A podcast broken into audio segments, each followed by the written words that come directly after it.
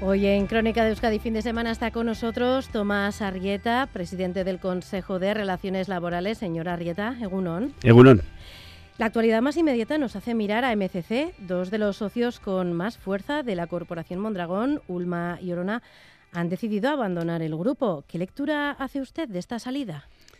Pues hombre, yo no tengo una lectura específica sobre eso, ¿no? No es un tema que entre dentro de mis competencias y además pues eh, no quiero, digamos, que mis palabras se puedan interpretar como una injerencia en un proceso que han decidido las empresas afectadas y el grupo empresarial del que forman parte, ¿no?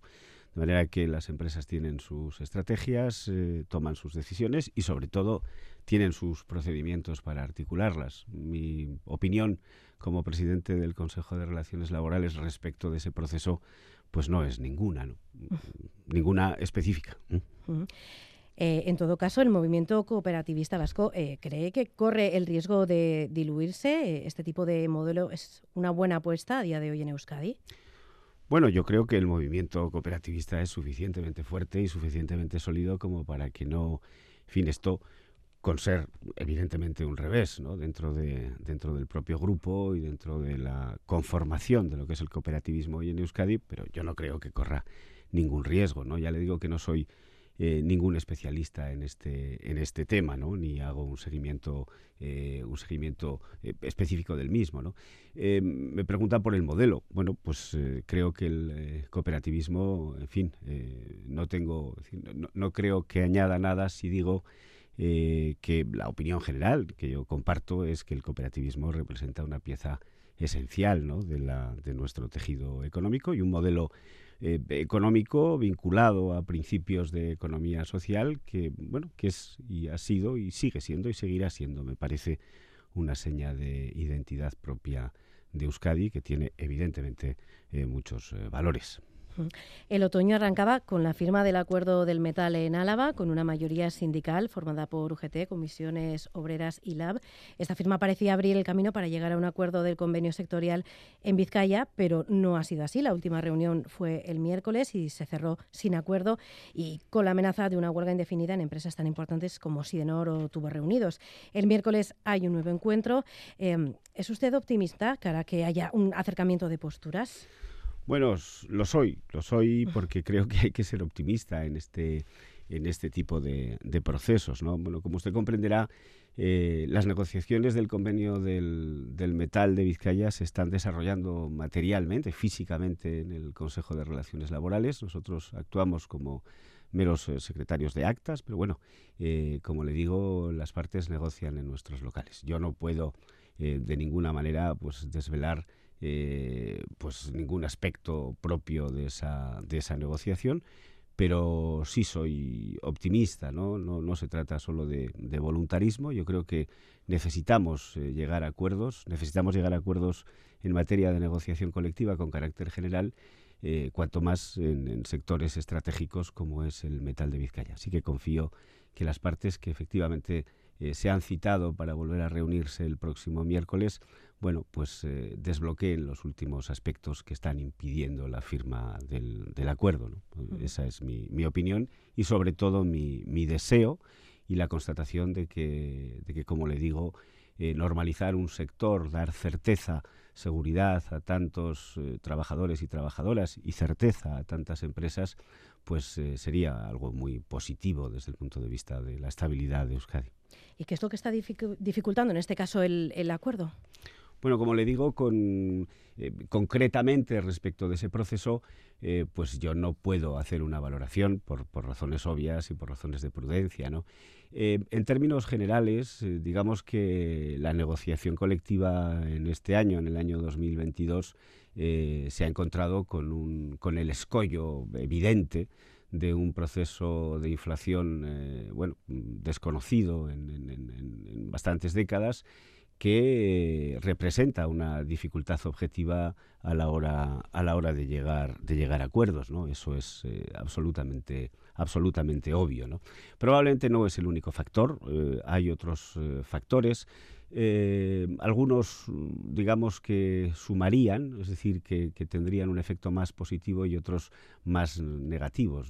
Entre los positivos, bueno, tenemos un escenario económico en el que eh, yo creo que prácticamente todos los agentes y todas las instituciones eh, descartan a corto y a medio plazo la recesión, de manera que vamos a seguir creciendo. Bueno, las previsiones oscilan en el caso de Euskadi en el entorno del 2% para el 2023, es decir, un escenario que mm, tiene que tirar y seguir tirando del empleo y que es, desde el punto de vista eh, del contexto económico, pues no es, no es eh, malo. ¿eh?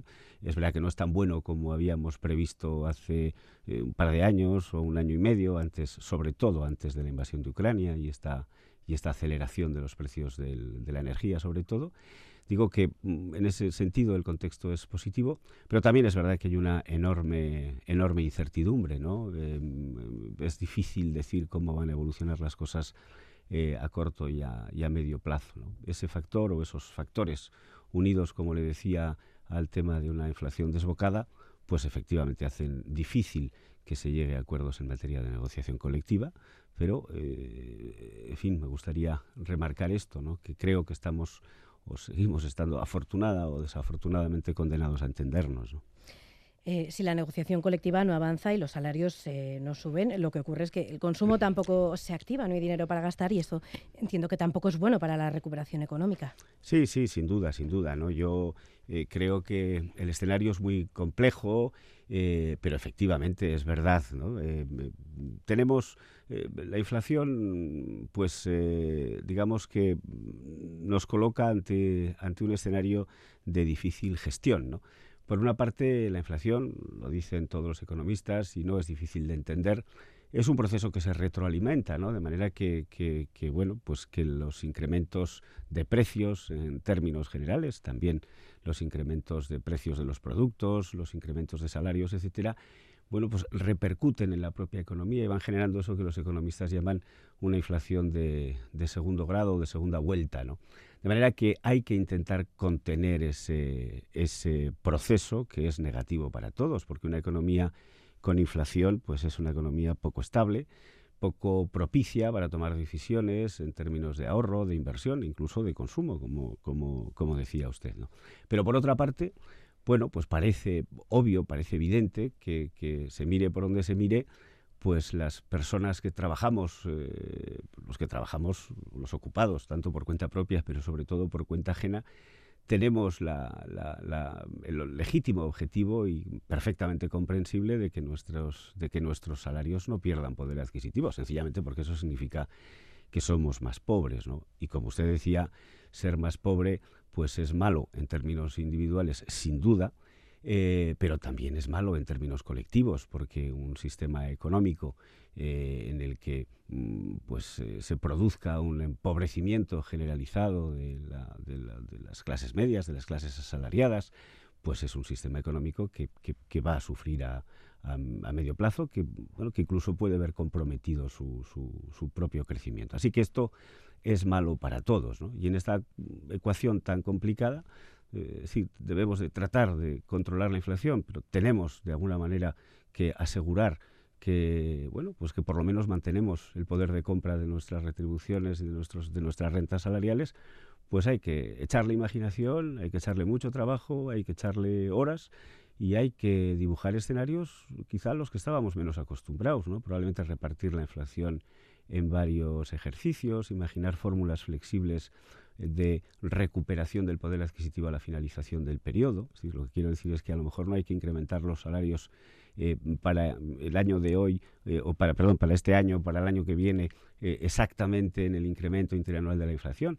Hay que dibujar un salario, un espacio temporal más amplio, pero mm, para repartir eso, como le decía, en varios años, pero también garantizar que a la finalización de ese periodo, bueno, pues recuperamos de alguna manera nuestro, nuestro poder adquisitivo. Es decir, no es un tema fácil, no es un escenario sencillo, eh, pero, pero bueno, no, ese es el, eh, esos son eh, los mimbres con los que hay que seguir trabajando, ¿no? Y bueno, eso, no, no, desgraciadamente, eso no se puede elegir. Lo que hay que hacer es adaptarse y adecuarse a la realidad tal cual es, ¿no? Y tal cual, tal cual se presenta.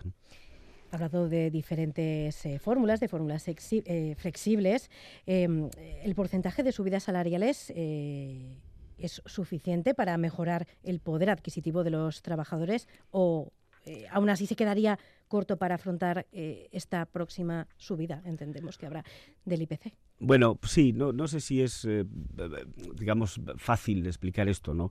Eh, si usted, eh, digamos, que llega a un acuerdo, a un pacto a través de un convenio colectivo que se extiende durante cuatro años, pues eh, puede pasar que el primer año el incremento salarial se sitúe por debajo de la inflación correspondiente a ese año. Lo que hay que hacer es tratar de fijar incrementos salariales en un escenario cuya evolución desconocemos, eh, para los años eh, siguientes eh, que mm, pues se pueden, pueden acabar situándose por encima del incremento, del incremento de la, de la inflación en el 2023 o en el 2024 si realmente conseguimos controlar ese, ese proceso. Lo que quiero decir es que hoy por hoy es evidente, quiero decir hoy en el 2022, es evidente que la inflación está por encima de los incrementos salariales medios. Los incrementos salariales medios eh, vía negociación colectiva hoy en, Euskadi, ¿no? computando, estoy hablando de medias, claro,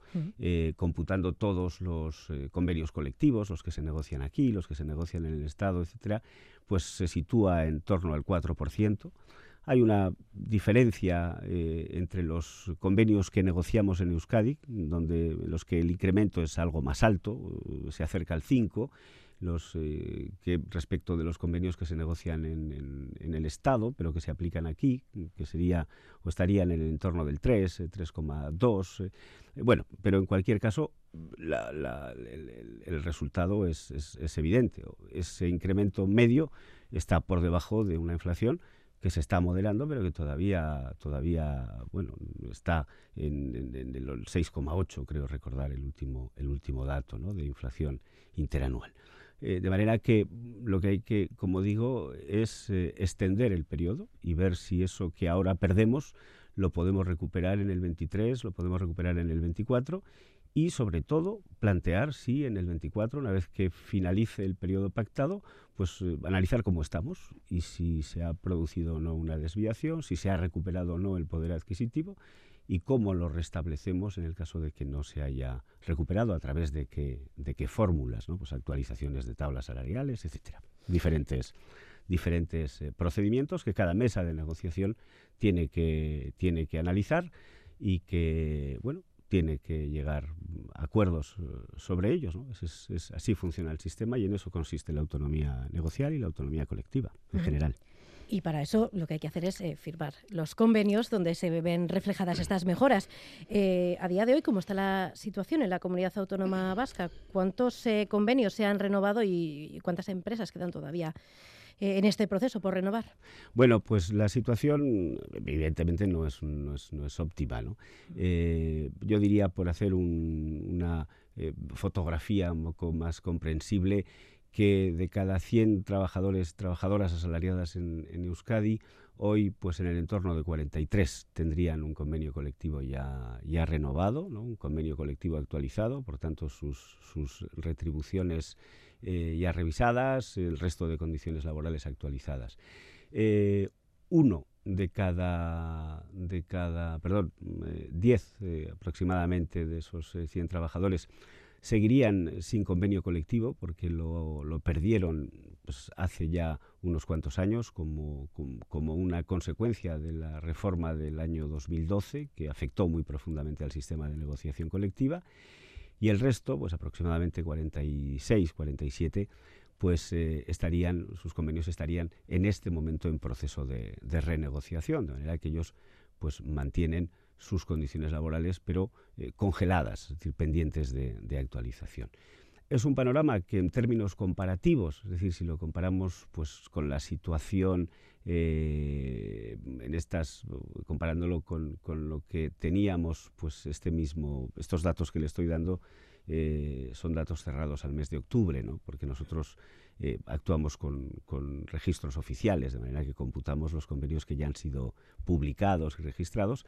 Digo que si lo comparamos con los años anteriores, pues estamos un poco por debajo, es verdad, en términos comparativos, de la situación que solíamos tener en octubre de los años precedentes, pero también es verdad, creo yo, que no es, me parece a mí, eh, tan eh, negativa como bueno como en algún momento temimos no sobre todo cuando eh, el año empezó pues como le decía con esas incógnitas tan grandes con estas con estos estas incertidumbres tan tan y estas sombras tan notables ¿no? de manera que no estamos estamos un poco peor que en años precedentes pero creo que me parece que no estamos tan mal como insisto eh, pudimos eh, temer hace, bueno, pues en enero, ¿no? cuando, empezó, cuando empezó el ejercicio. Eh, ¿Están atendiendo muchos conflictos relacionados con los procesos de estabilización de las plantillas? Bueno, no, eh, los, los eh, no sé si exactamente los procesos de estabilización de las plantillas, eh, los conflictos colectivos pues tienen una tipología muy, muy distinta, ¿no? Es decir, las razones por las que se puede llegar a, a un, a un, conflicto pues con una huelga son distintas. ¿no? nosotros prestamos más atención, es verdad que no que en fin, nos importa toda la conflictividad, como es obvio, ¿no? pero prestamos más atención a la conflictividad que está vinculada pues eso, a los procesos de, negociación de condiciones laborales, ¿no? es decir, a los procesos de negociación de los, de los convenios. Eh, ¿Estamos teniendo más conflictividad?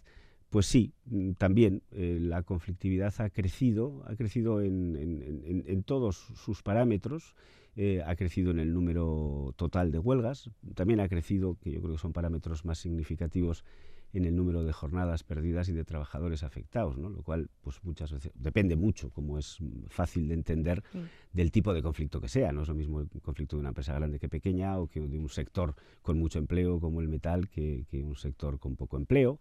Eh, así que sí estamos en niveles de conflictividad más altos que en años precedentes. Pero al igual que, que le decía en, el tema de negociación colectiva, que creo que no estamos, bueno, estamos mejor de lo que de lo que en algún momento pensamos que, podíamos, la situación que podíamos tener. También creo que en materia de, conflictividad, sin negar que la conflictividad está ahí y que es bueno, eso es un desajuste, una disfunción, un problema, eh, bueno, también creo, digo, que no estamos ante ese otoño caliente, está ya a punto de vencer, eh, pues que muchos eh, temíamos y que bastantes auguraban ¿no? antes, antes del verano. de forma que estamos ante una conflictividad alta, pero si se me permite la expresión, yo diría que bastante contenida.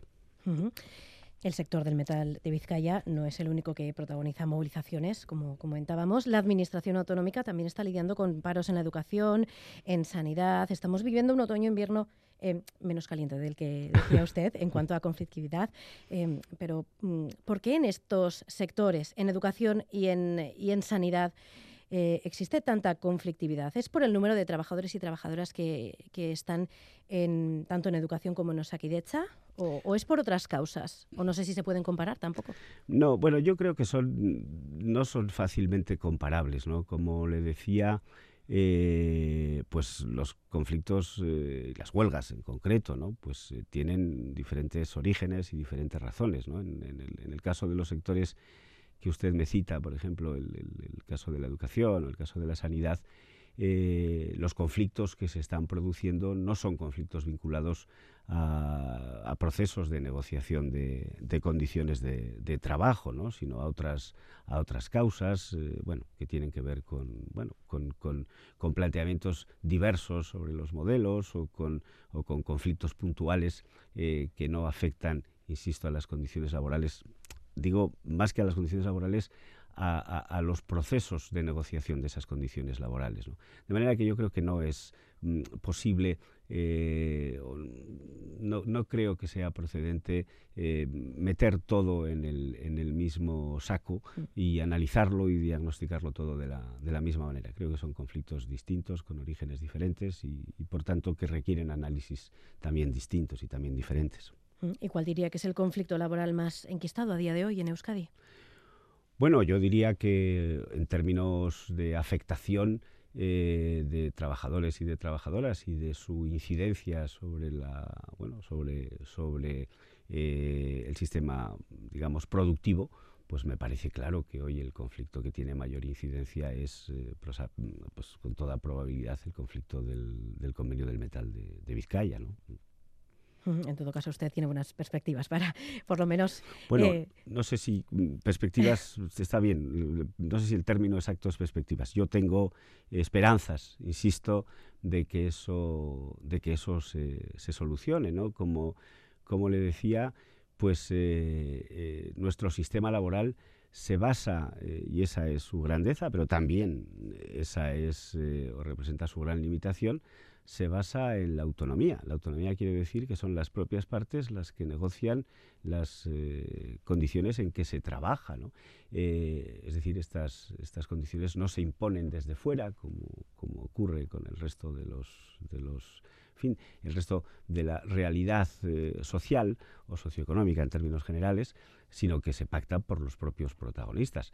Eso está muy bien, yo creo que ese es un sistema que hay que preservar, que hay que defender, es un sistema, es una seña de identidad de un modelo democrático de relaciones laborales, pero obviamente pues eh, tiene sus, sus eh, dificultades porque a veces en contextos complicados pues las partes no acaban de, ponerse de ponerse de acuerdo, ¿no? Pero finalmente pues eh, necesitan unas y otros pues que ese acuerdo se firme porque todos eh, necesitamos eh, estabilidad, eh, certeza, en fin, todos necesitamos un contexto que permita seguir produciendo, seguir trabajando, seguir creciendo, seguir creando riqueza y repartiéndola de manera, de manera razonable y justa. Usted es presidente del Consejo de Relaciones Laborales desde 2008. Eh, tiene ya superado su tiempo de mandato frente, eh, al frente de este órgano de concertación entre empresas y sindicatos.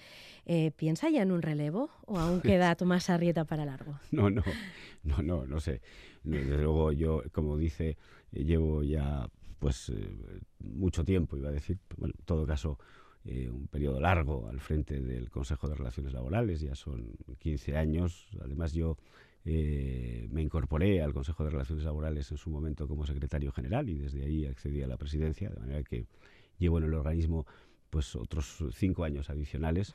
Eh, y bueno, y ya por razones obvias, razones de, de, edad y como el resto de las personas trabajadoras, pues espero que en, un tiempo no lejano, sino más bien lo contrario, pues pueda pueda bueno pues pasar a otro a otro estatus ¿eh? y dejar y dejar la actividad profesional y, pasar a ser uno más de los eh, jubilados o jubiladas que tenemos en este país. En todo caso, en 2023 puede ser ese año o todavía no. bueno, según el calendario, 2023 eh, sería un año que se aproxima bastante a ese, sí, a ese escenario, sí. Uh -huh. Digo, el, el, las fechas. Sí. Tomás Arrieta, presidente del Consejo de Relaciones Laborales, muchísimas gracias por estar gracias. con nosotros hoy en Crónica de Euskadi Muchas fin de gracias. semana y hasta una próxima ocasión. Gracias a vosotros. Buen día, sí, buen domingo.